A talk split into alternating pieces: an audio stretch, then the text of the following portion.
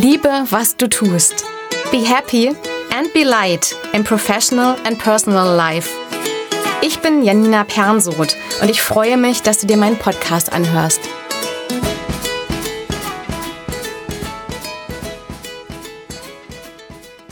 So findest du deine Hoffnung wieder.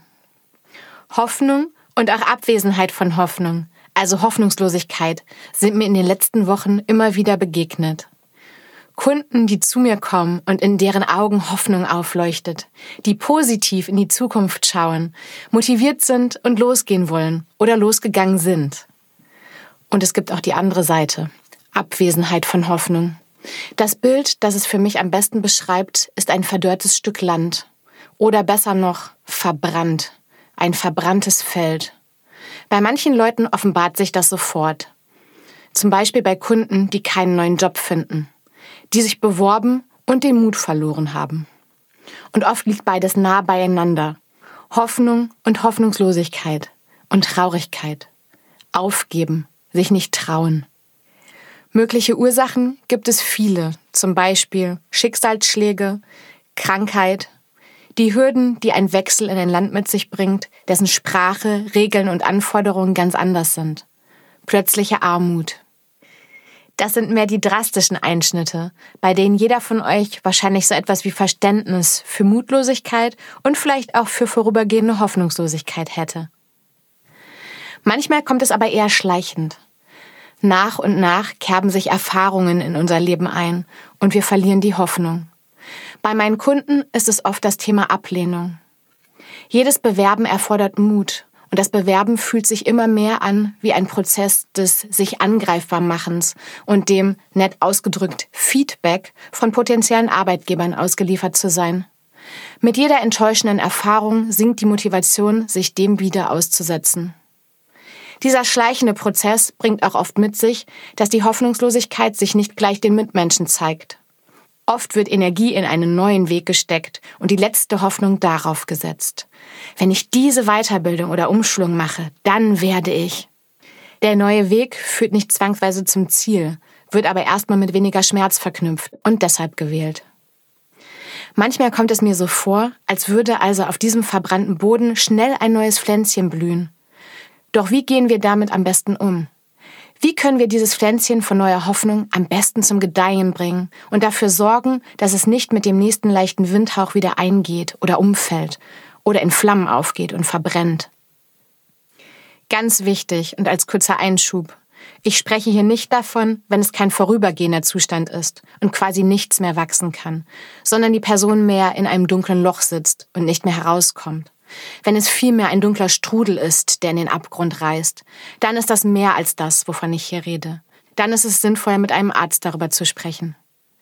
Also zurück zum Thema. Hier kommen ein paar Anhaltspunkte, wie du wieder volle Hoffnung in deinem Leben bekommst. Wichtig dabei ist zu sehen, wie viel du selbst daran ändern kannst, wie es dir geht. Du kannst nicht unbedingt alle Umstände in deinem Leben ändern, aber du kannst die Verantwortung dafür übernehmen, wie du dich verhältst und du kannst deinen Blickwinkel wählen. Meditieren. Ich habe es schon häufiger angesprochen. Meditieren und Stille helfen dir erstmal wieder in Ruhe bei dir anzukommen und auch dabei positiv in die Zukunft zu schauen. Wenn du gläubig bist, kann dir auch Beten helfen. Das ist ja auch eine Art von Meditation.